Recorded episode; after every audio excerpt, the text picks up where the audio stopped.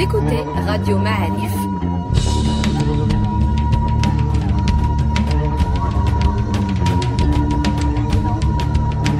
Le podcast Histoire.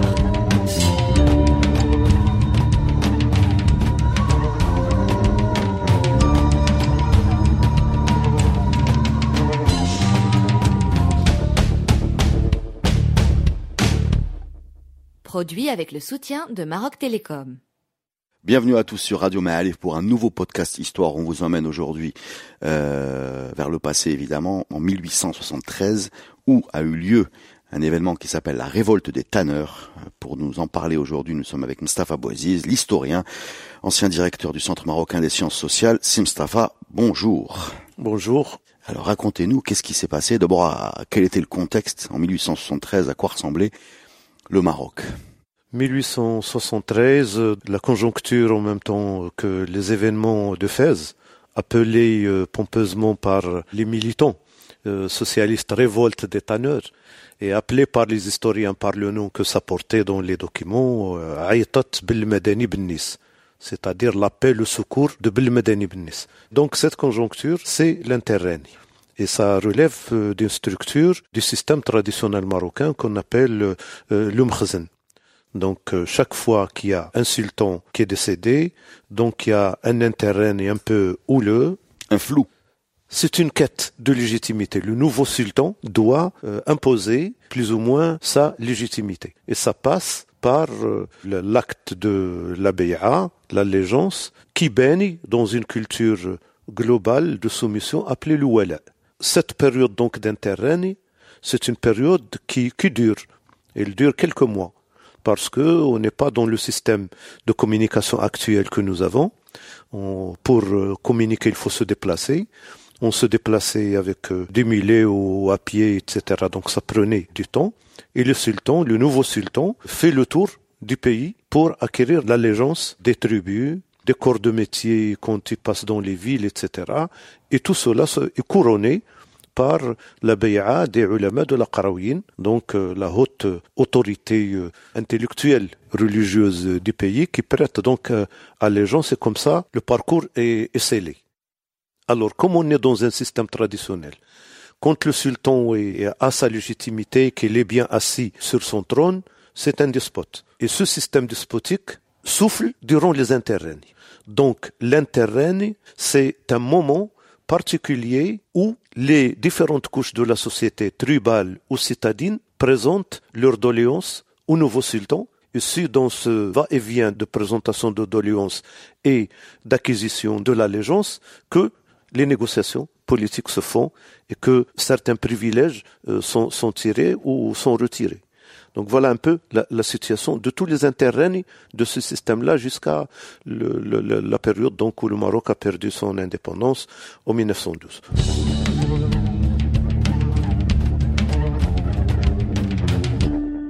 Donc cette révolte des tanneurs de Fès arrive en 1873. C'est donc euh, ce que tu nous expliquais, l'interrègne entre Mohamed IV, Mohamed Ben Abdelrahman et son fils Moulay Hassan.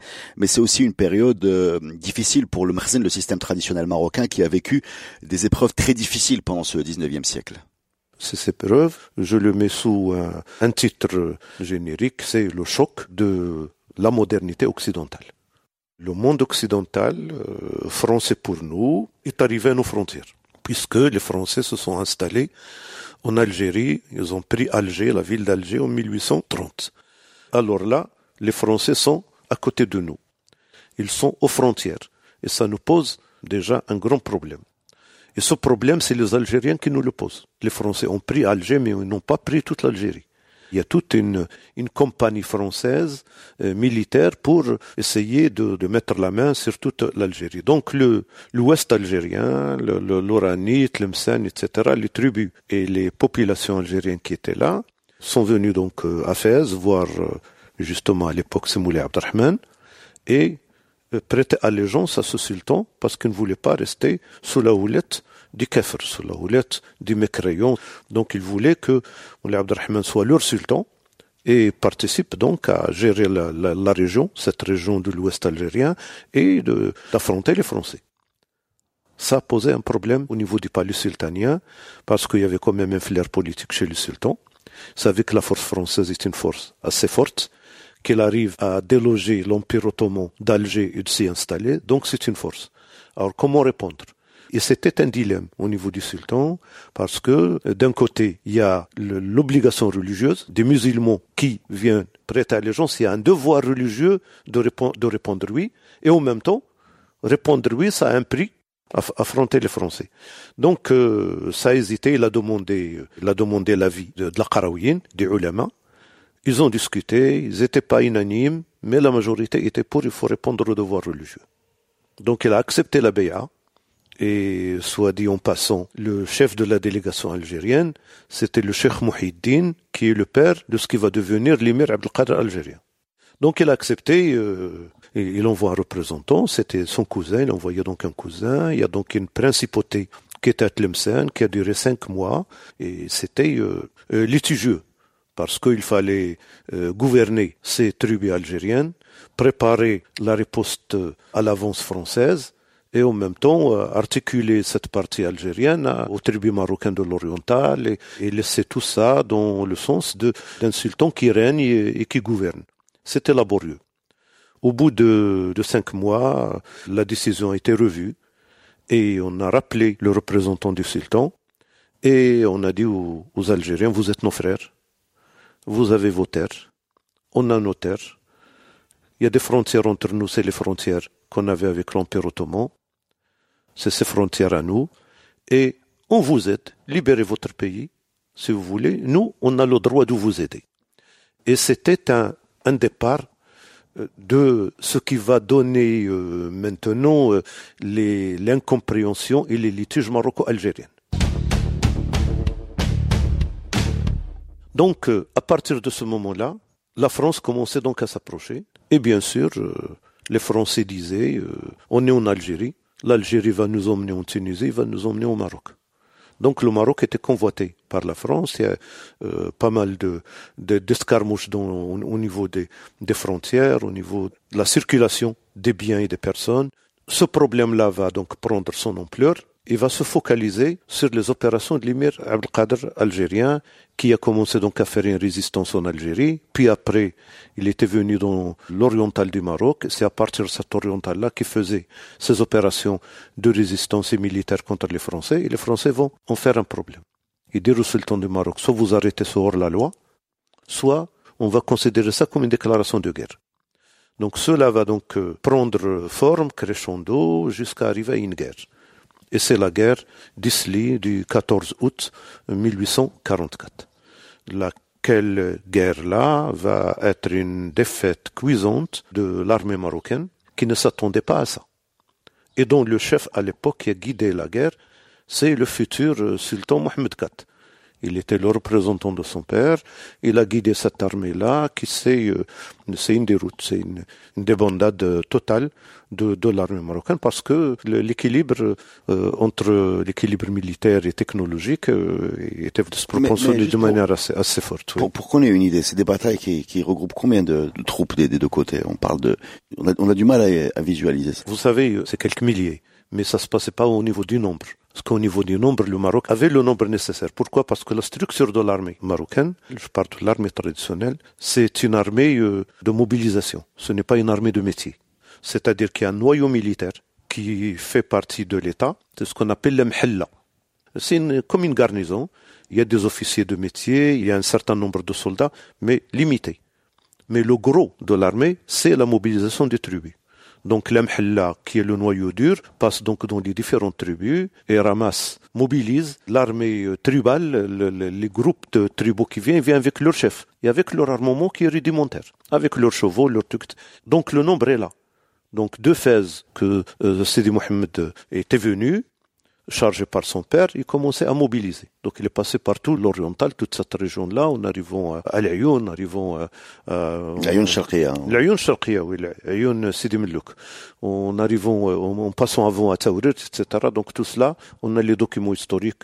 De, à chaque fois qu'il arrivait, il envoyait une lettre. J'ai dit l'Ayoun, pourquoi? Parce que l'Ayoun, il a envoyé une lettre avec détails, euh, quelques jours avant le... neuf jours avant le... où il dit qu'on va la France va avoir une défaite cuisante parce que tout le monde est mobilisé, on est là, etc. Ça va.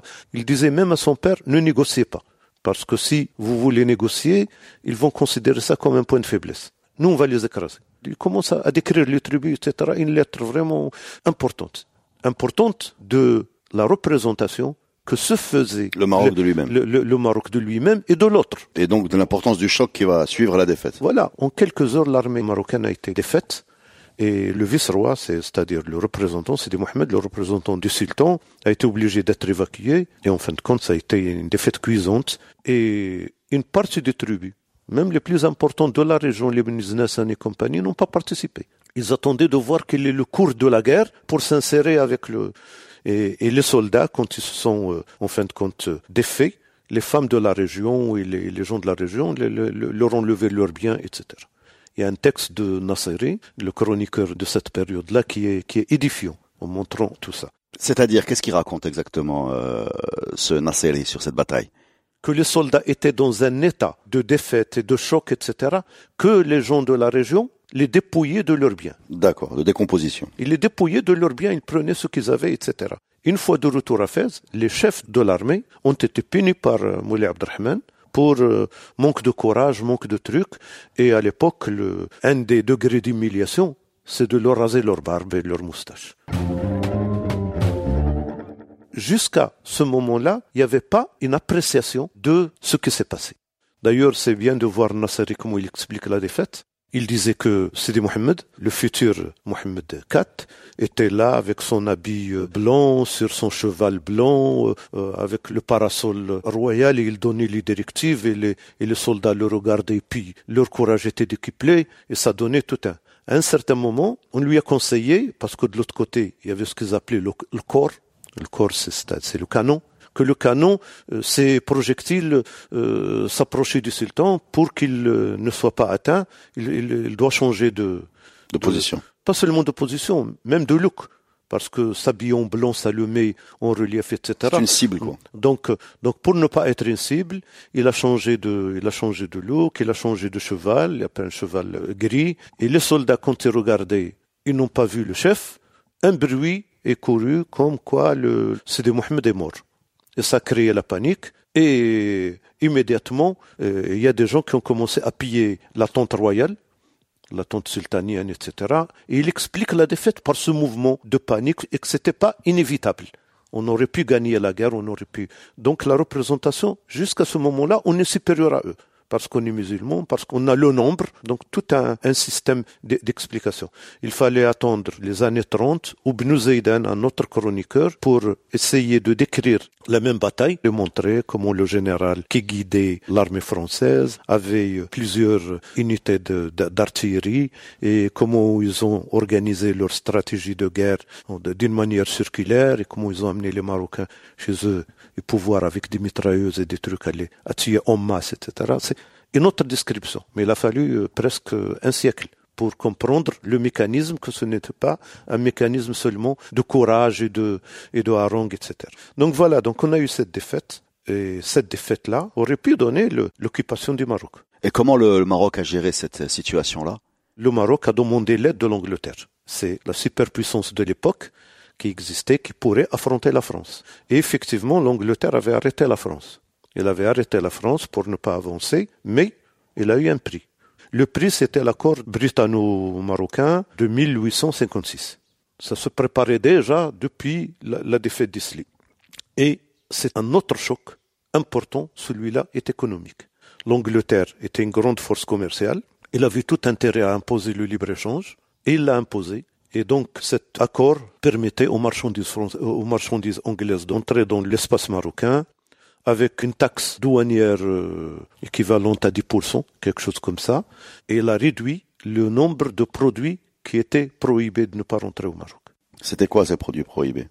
Bah, Il y avait les armes déjà, avant, il y avait le tabac, il y avait la viande de cochon, etc. Donc des trucs de, de ce genre-là, et d'empêcher d'autres matières de sortir comme le blé, comme l'huile, comme les viandes et tout ça. Donc c'était pour alimenter le marché marocain, on interdisait l'exportation de ces matières-là.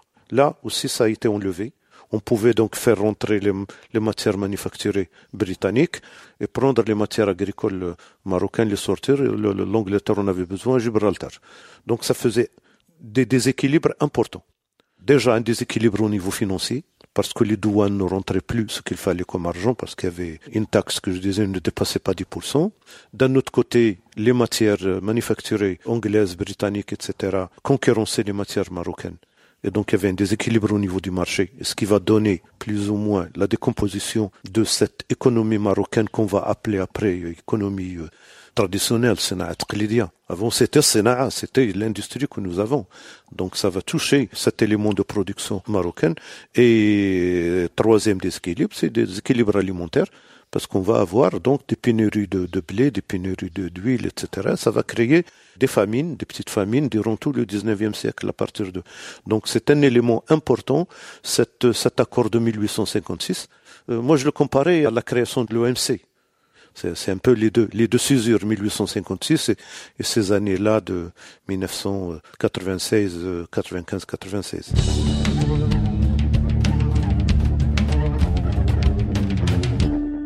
Il n'y avait pas que ça dans cet accord de 1856, il y avait aussi l'accord de la nation préférée.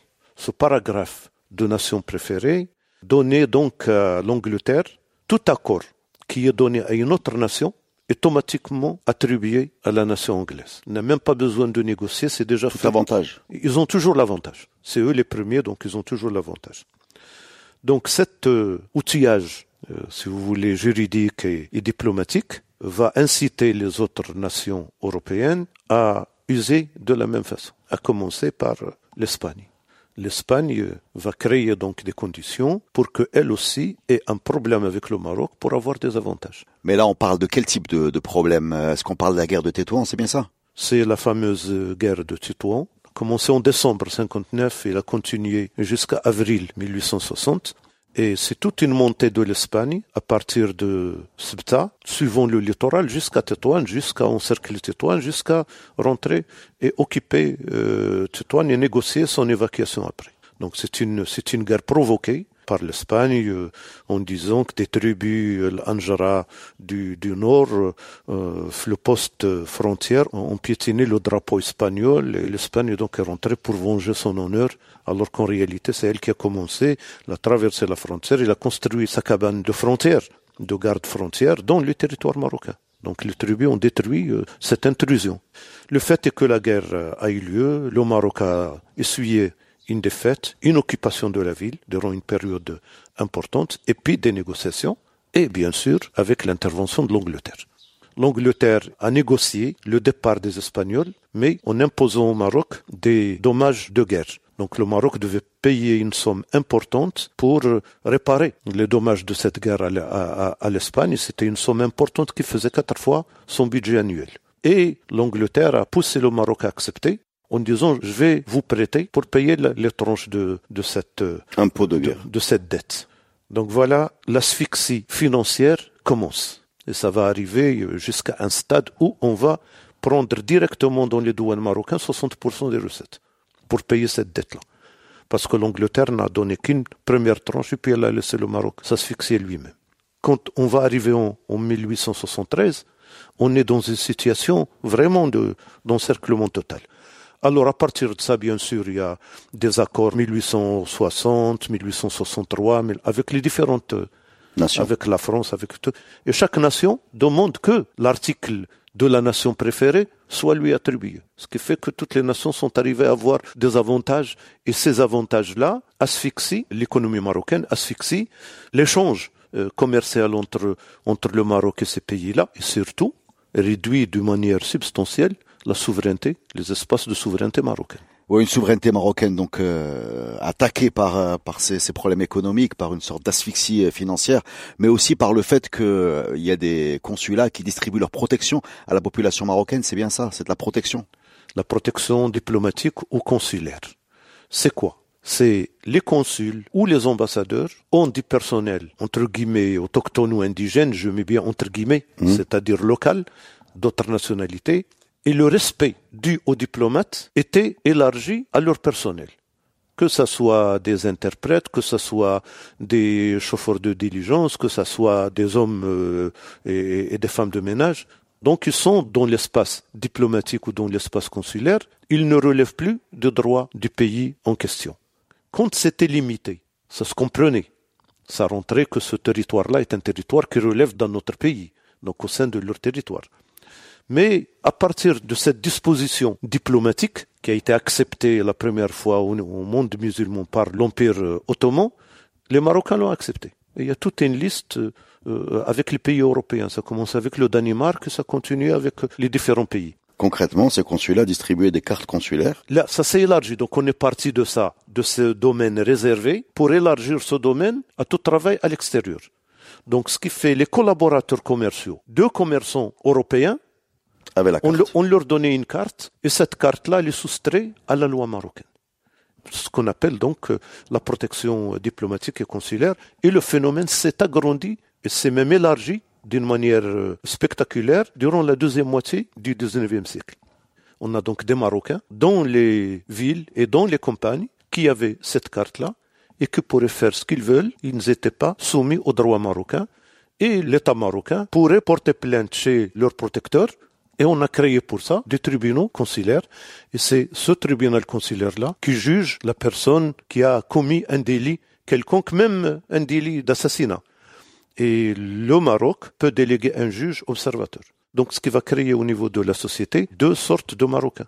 Les Marocains soumis au droit marzanien et les Marocains qui ne sont pas soumis à ce droit et qui sont protégés par des consulats et des ambassades. Voilà un peu le système qui s'est créé, la conjoncture qui s'est créée. Donc, euh, après la mort de Moulay Abdelrahman et l'intronisation de Mohamed IV, le pauvre Mohamed IV, qui a vécu immédiatement la défaite d'Isli en tant que représentant de son père et qui a vécu la défaite de Tétouan en tant que sultan, ce Mohamed IV, euh, qui n'a pas été, euh, en fin de compte, l'histoire n'a pas, n'a pas rendu tout, tout ce qu'il a, tout ce qu'il, tout ce qu'il a fait. Alors que c'est lui qui a commencé, si on peut dire, le mouvement de modernisation du Maroc de modernisation, pas de modernité, de modernisation du Maroc. Il a créé les premières usines, il a créé les trucs, il a, il a pensé qu'il faut acquérir la science euh, nouvelle et qu'il faut être dans son temps. Il, a fait un tas de, un tas de choses, compris la machine à faire et, et, dans d'autres villes. Donc, euh, ce Mohamed IV était vraiment pressé des deux côtés et tout en faisant cet effort, il n'avait pas les finances nécessaires parce que ses finances étaient à moitié hypothéquées par les différents emprunts qu'il avait fait au niveau de l'Angleterre et la dette de guerre vis-à-vis de l'Espagne. Donc c'est dans ces conditions-là où a été élevé Hassan Ier, qui est son fils. Alors Hassan, Hassan Ier, le fils de Mohamed IV, donc a vécu tous les déboires de son père et tous les efforts de son père. Il se préparait à prendre le pouvoir après son père, mais dans des conditions difficiles parce que d'un côté la pression des forces occidentales prenait des formes différentes, l'asphyxie financière s'amplifiait à tel point que quand il y a les réactions des tribus dans les alentours, dans les confins sahariens, dans les frontières, ou même euh, en ville, quand c'est-à-dire un Marocain, pour schématiser, touche un Européen ou le tue, suivant un litige donné, etc., la force occidentale correspondante demande une réparation et cette réparation, non seulement l'incarcération de celui qui est accusé de cet acte-là, mais une compensation financière, et qui est importante. Donc on ponctionnait encore au Makhzen les maigres ressources qu'il avait pour payer justement ces trucs-là. On a des documents importants qui viennent de Touat, qui viennent de l'Oriental, qui viennent du Sahara, où tel Français ou tel Européen a été touché, son consulat demande ou son ambassade demande réparation. Quand on regarde un peu cette période, donc le Maroc est chez lui, il a son sultan, euh, l'Angleterre lui, lui impose des prêts, euh, l'Espagne euh, grappille le nord, la France menace l'est. Il y a un côté euh, un peu impérialiste dans ces dans ces visions. On a, on a vraiment l'impression que qu'il y a une pression autour, on ponctionne ses finances, on grignote ses frontières, on, on distribue des cartes à sa population. Est-ce que c'est la position géographique du Maroc qui est très près de l'Europe qui a excité tous ces gens-là, ou alors c'est les ressources naturelles du, du pays, ou, ou c'est des compétitions entre euh, puissance occidentale, euh, parce qu'on a vraiment l'impression que en étant chez, chez, toi, tu as agressé. Oui, mais c'est, il y a tout ça, hein. Il y a tout ça, mais tout ce qui explique tout ça d'une manière, d'une manière générale, c'est tout simplement ce que j'appelle moi la deuxième mondialisation. La première mondialisation, c'est la création du système capitaliste dès le départ comme un système unique dans le monde. Il est apparu en Europe, il s'est élargi, il est mondial, c'est déjà la mondialisation. C'est la deuxième forme de la mondialisation, ce que nous appelons, ce que les militants appelaient, appelaient avant l'impérialisme. C'est le mouvement euh, de colonisation. Mais sans être militant, c'est le mot qui m'est venu en tête. Oui. Léline disait l'impérialisme, stade suprême du capitalisme. Mais c'était pas, là on est dans la troisième forme de mondialisation, c'est l'actuel. Donc, euh, chaque pays, sa bourgeoisie euh, avait besoin d'exporter et ses capitaux et ses entrepreneurs et ses trucs et en même temps, bien sûr, bénéficier des matières premières qui existaient et il y avait une concurrence effective et une course effective qui va coloniser euh, le Maroc. Le Maroc était là, il est près de l'Europe. C'est une proie la France est déjà en Algérie. Donc il y avait toutes les forces qui étaient là. Le Maroc était au centre des convoitises. Des appétits occidentaux. Des appétits et, des contradictions européennes qui pourraient aller jusqu'à la guerre. Mais les trois grandes forces qui vont émerger, qui vont avoir vraiment un appétit grand et qui vont vraiment s'entrechoquer entre elles et essayer de trouver des compromis, c'est la France, l'Angleterre et l'Espagne. Et ça n'allait se résoudre comme 1904 avec ce qu'on appelle dans les annales du droit international euh, l'entente cordiale entre la France et l'Angleterre, où la France laisse l'Égypte à l'Angleterre et où l'Angleterre laisse le Maroc à la France, tout en, aménageant des conditions importantes à savoir que Tanger va rester une région internationale parce qu'il ne veut plus avoir quelqu'un en face de Gibraltar, et pour que la France n'ait pas vraiment beaucoup de, de force, etc., qu'il faut donner une petite partie du Maroc à l'Espagne. Tout cela, donc, ça a été négocié d'une manière claire dans les accords de l'entente cordiale de 1904 et dans les accords secrets liés à, cette, à cet accord-là. C'est à ce moment-là où on ouvre un boulevard à, à la France vers le Maroc.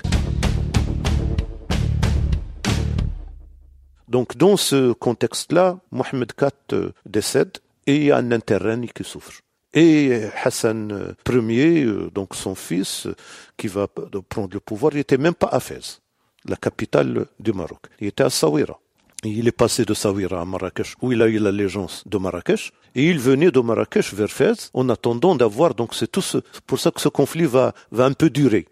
Parce que tant que le sultan n'a pas l'allégeance directe des ulama de Fès, il n'a pas encore établi sa légitimité sur le pays. Donc il venait de Marrakech en passant par celle-là. À chaque étape, donc, les tribus présentent leur doléance et leur allégeance. C'est dans ce contexte-là que les tanneurs de Fès présentaient leur doléance. Parce que la conjoncture s'y prête. C'est un intérêt. Ils veulent bien sûr prêter allégeance au nouveau sultan, mais réparer les, préjudices qu'ils sentent, qu'ils sont des préjudices qui les touchent et qui touchent leur vie.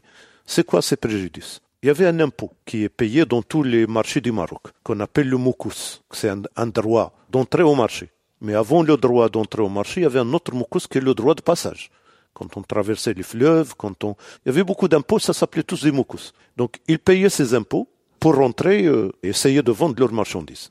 Mais de l'autre côté, les Marocains de même profession, mais qui étaient euh, protégés par une carte euh, consulaire, par, une carte consulaire ne payaient pas ces impôts-là. Donc, déjà, il y a un déséquilibre au niveau du marché. Et donc, les, les tanneurs demandaient que l'égalité soit faite. Et puisque les autres ne payent pas, le plus facile, nous aussi, on ne paye pas. Excusez-moi, juste pour, euh, pour parler de ces tanneurs, ils sont, donc leur métier, c'est la tannerie. Mais on parle de combien de personnes? C'est une grosse activité de la ville. Oui, oui, c'est une, grosse activité de la vie. Je, je n'ai pas les chiffres. Hein. Ceux qui étaient dans le marché, qui commençaient ce travail-là, c'est quelques centaines. Mais c'était une branche importante de la production économique de ce temps-là. Donc, ils produisaient euh, déjà le, produit de base, le cuir. Donc, le cuir. Et puis, ce qu'on faisait avec le cuir les, les babouches, les sacs, les sels, les sels, tout, tout, tout cela, donc toutes ces matières-là, donc étaient soumis à impôt. Donc la première revendication, c'est l'égalité, la justice euh, fiscale. C'est la, c'est la seule. Question d'argent. C'est question euh, euh, normale. Alors, comment les souks étaient organisés? Bien sûr, il y, a, il y a un espace où les marchandises sont exposées, mais il y a une autorité. Il y a un lieu où il y a une autorité il y a deux ou trois mouhazni qui sont là, donc des, des gardiens de paix. Et il y avait bien sûr un, représentant de l'autorité qui représente le pacha de la ville. Et puis, il y avait un adl ou deux. Pour les litiges. Non, même pour rédiger, quand il n'y a pas de litige, rédiger les, contrats de vente, les accords qui sont faits, et puis, bien sûr, euh, légiférer quand il y a un litige. Et il y avait, bien sûr, un précepteur qui prenait euh, ce, ce mokous. Il se trouve à Fès que ce précepteur était un alaouite, donc euh, près de la famille, un filali, et il a compris la doléance des tanneurs parce que regardez l'injustice devant lui, surtout il avait vécu des scènes de dérèglement du marché qui sont ahérissantes de la part de ses euh, protégés. Je vous donne un exemple. La morale du marché était la suivante. Quand on achète une marchandise, la garantie qui est donnée, c'est la parole. On dit voilà, je vous achète tel lot de laine par exemple. Et j'avance une petite somme, euh, comme avance, donc euh, chacun vague à ses occupations, acheter d'autres choses ou vendre d'autres choses, etc après la prière des Asr, les affaires se règlent suivant la parole donnée. Et s'il y a un litige, on va voir justement les deux adultes qui sont dans le lieu de pouvoir. Ils règlent le problème avec les méthodes traditionnelles connues, à savoir est-ce que vous avez des témoins, est-ce que vous avez des trucs, et ils tranchent. Ça se faisait comme ça. Ce mécanisme de gestion des affaires et de gestion du temps et de gestion de l'argent était euh, remis en cause par les pratiques des protégés. Les protégés l'utilisent, donnent leur parole, à la fin du marché, il vient prendre la marchandise en proposant la moitié ou le tiers de la somme. Celui qui a vendu donc, on s'est mis d'accord sur telle somme, pas sur ça. Il y a un litige, on va voir les adouls. Et les adouls disent, euh, est-ce que vous avez des témoins? Le, vendeur a des témoins, bien sûr, il les amène. Et en dernière analyse, le, protégé sort sa carte et le ne peut rien faire et le vendeur est soumis devant un dilemme, soit de garder la petite somme qu'on lui a donnée comme avance et de reprendre sa marchandise et le souk va fermer. Donc il lui faut stocker sa marchandise, la faire ou, l'emmener chez lui, donc passer par la route, payer un autre mokous et peut-être même être euh, euh, agressé. et volé par euh, les bandits. Un autre protégé. par les bandits tout simplement parce qu'il y en avait. Donc ce représentant Filali. Euh, ce Filali euh, avait vécu tout ça, donc il a dit ce que ces gens ont raison. Ce que demandent ces, gens est normal, donc il leur a donné raison, et ils n'ont pas payé le premier jour. Il est allé voir le Amin al C'est le titre donné à l'époque à l'équivalent du ministre des Finances. Et c'est ce fameux, le Hajj al-Madani Il a dit, voilà ce qui se passe. L'autre, il était dans un autre dilemme, puisqu'il avait toutes les finances du pays. Et il savait comment ces finances-là se rétrécissaient. Il dit, c'est pas possible. C'est ce que nous avons encore. On a encore les souks où les, étrangers ne sont pas dans ces souks. Si on, donne cet accord qu'ils ne payent pas l'impôt, comment on va gérer l'État? Donc il a intimé l'ordre au Filali de rétablir le Moukous. C'est comme ça que le litige va commencer. Troisième temps de ces événements, les tanneurs constituent une commission, une délégation qui va aller voir les différents notables de Fès qui étaient d'accord avec eux y compris, pas d'une manière directe, mais d'une manière tacite, le Amil, donc la haute autorité de la ville. On est d'accord pour dire qu'à l'époque, Moulay Hassan est encore en tournée. Il, n'est pas encore arrivé à Fès. C'est ça. Il, est, en mouvement. Il est, encore dans le sud. Alors donc ils étaient plus ou moins d'accord, à tel point que les notables de Fès ont envoyé une lettre au nouveau sultan. Bien sûr, pour que la lettre arrive, ils ont dépêché leur casse, on appelait à l'époque l'Orcas. C'était le, le chronoposte d'aujourd'hui. De, il avait des chevaux qui courent un peu, etc., avec des, des relais. Bon, il est arrivé quand même plus vite chez euh, Moulay Hassan. On leur a donné une lettre. Entre-temps, la délégation des tanneurs est allée voir euh, Hajj Madani dans sa maison de Fès, qui était dans les hauteurs. presque dans des hauteurs, dans une colline. Et ils ont été accueillis, euh, paraît-il, par son, euh, entre guillemets, son nègre, son serviteur nègre, noir, et, et qui leur a dit, en fin de compte, que son sidi, son, son seigneur ne veut pas les, ne veut pas les recevoir, et qu'il les a humiliés. Donc leur réaction a été de répondre à cette humiliation. Ils sont rentrés de force dans cette maison-là. Ils sont allés chercher donc le Medeni ibn qui a eu donc peur et qui s'est sauvé de toi en toi jusqu'à arriver au sanctuaire de Moulay Idriss et demander donc la protection des Shurfa. Bien sûr, ça a dérapé. Ceux qui sont restés dans la maison euh, l'ont détruit, ont détruit les richesses qui étaient là. À l'époque, les richesses étaient physiques. Il y avait des jarres de miel, des jarres d'huile, des jarres de, de ça, des stocks de sucre, des stocks de... Donc tout cela a été massacré à tel point que dans certaines descriptions, on parlait de fleuves d'huile et de miel qui coulaient de ces hauteurs-là vers Fès, pour montrer, en exagérant un petit peu, la richesse de Madani qui refusait l'exonération de payer l'impôt à ces pauvres tanneurs qui étaient soumis à la rude concurrence des protégés. Donc il y a eu cet événement, qui était un événement important. Cela, bien sûr, est arrivé au, sultan, même en, route. La lettre des notables de Fès et les événements de Bilmaden ibn Le sultan a répondu par une lettre euh, où il y a tous les fondamentaux du tous les fondamentaux du pouvoir makhzenien. En disant déjà qu'on est dans une période spéciale et qu'on a besoin pas seulement du soutien mais de la solidarité de tout le monde et que les notables de Fès, s'ils sont euh, vraiment euh, qu'ils présentent leur, leur allégeance au sultan, etc. Ils doivent être avec l'ordre et avec le répondre aux ordres sans discuter. Et dans ce cadre-là, ce qui se passe dans la ville, ce que les tanneurs ont fait relève de, peut utiliser la même expression qu'a utilisé Hassan de parce qu'il relève du même, du même truc, l'Aoubesh, et que ce que des gens Aoubesh de ce genre-là font nécessite des notables de fesses, soit de les dénoncer, soit que c'est eux qui étaient derrière eux. Donc ils somment les notables de fesses à être du côté du pouvoir et du côté de l'ordre. De l'ordre, et ils donnent ordre que cette lettre-là du sultan soit lue dans les mosquées. Elle a été effectivement lue dans les mosquées et les notables de Fès se sont rangés du côté du sultan et les tanneurs se sont trouvés acculés à passer à un autre stade et ce stade c'est le stade de la rébellion. Et dans ce stade-là donc il y a eu des accrochages. Il y a eu déjà encerclement des hormes du sanctuaire de Moulay là où le Madani ibn était. Et de l'autre côté il y a eu des accrochages avec des, des garnisons les mhalla qui était à Fès. Donc c'est des c'est des événements assez euh, donc c'est des affrontements des affrontements assez assez forts. Puis après il y a eu comme d'habitude une, une accalmie et, l'arrivée de Moulay Hassan. L'arrivée de Moulay Hassan euh, à Fès, l'allégeance présentée par les ulama de la Qarawiyyin, etc. Et il a fallu gérer la crise. Le sultan a fait un pas en arrière. Il a démis de ses fonctions le Madani ibn Ça, c'est le premier acte. Le deuxième, c'est d'isoler au sein des tanneurs les meneurs et de prendre ces meneurs et de les juger sévèrement. C'est comme ça que la parenthèse a été, a été fermée et le Moukous a continué à être payé. À, être payé par ceux qui ne sont pas protégés. D'accord. Et les protégés ont continué donc à sévir à leur manière et à dérégler le, marché. Alors dites-nous pourquoi pourquoi c'est important cette révolte des tanneurs de fesses? Pourquoi euh, c'est une rupture par rapport au, aux, autres rébellions qui étaient toujours tribales. Pourquoi celle-là, elle est moderne dans le sens où elle concerne une corporation et qu'elle s'inscrit dans, on a envie de dire presque une logique euh, ouvrière ou, ou beaucoup plus que tribale. Oui, euh, je me suis posé cette, euh, cette question en disant est-ce que on pourrait appeler ces événements-là une, une siba citadine, comme en parlait le sociologue Feu Mohamed Gssous.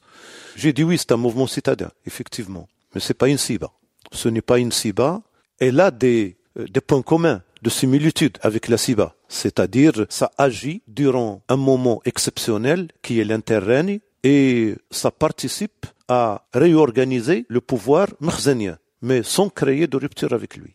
Ça, c'est les points communs entre la SIBA tribale et ce mouvement-là citadin. Donc ce n'est pas des ruptures avec le système, c'est un moment de réajustement du système. Mais la différence est, c'est la nature même de, la révolte, de, la révolte et de ce qu'on réclame.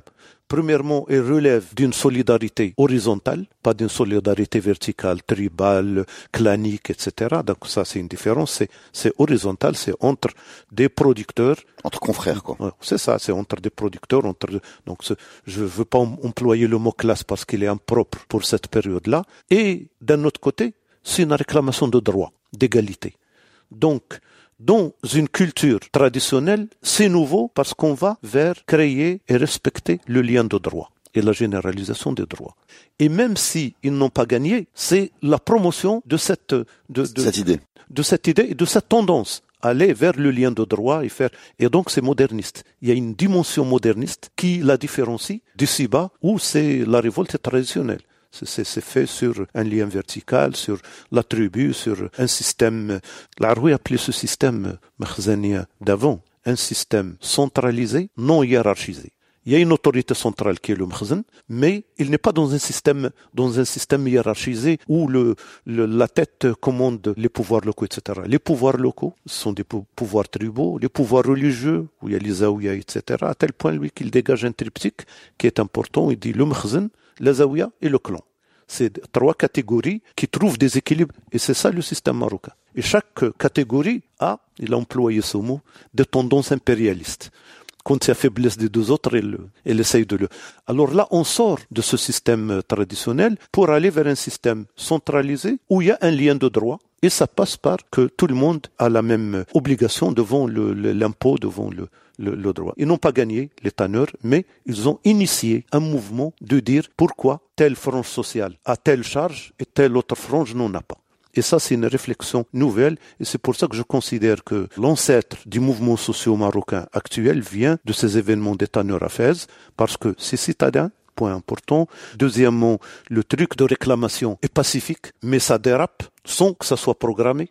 Et troisièmement, que la gestion qui est faite par le pouvoir est une gestion de je cède quelque chose, mais je rétablis le système dans sa philosophie euh, despotique et, tuer euh, euh, la, révolte dans l'œuf. Merci beaucoup, Sim Mustafa. C'était un grand voyage dans le 19e siècle marocain avec comme point d'orgue de cette histoire magnifiquement racontée la révolte des tanneurs de Fès de 1873. Vous étiez sur Radio Ma'arif et nous vous donnons rendez-vous très bientôt pour un nouveau podcast Histoire.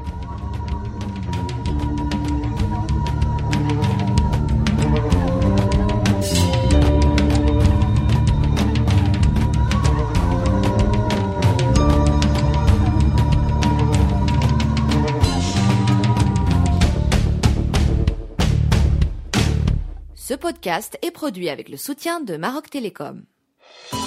Maroc Télécom, un monde nouveau vous appelle.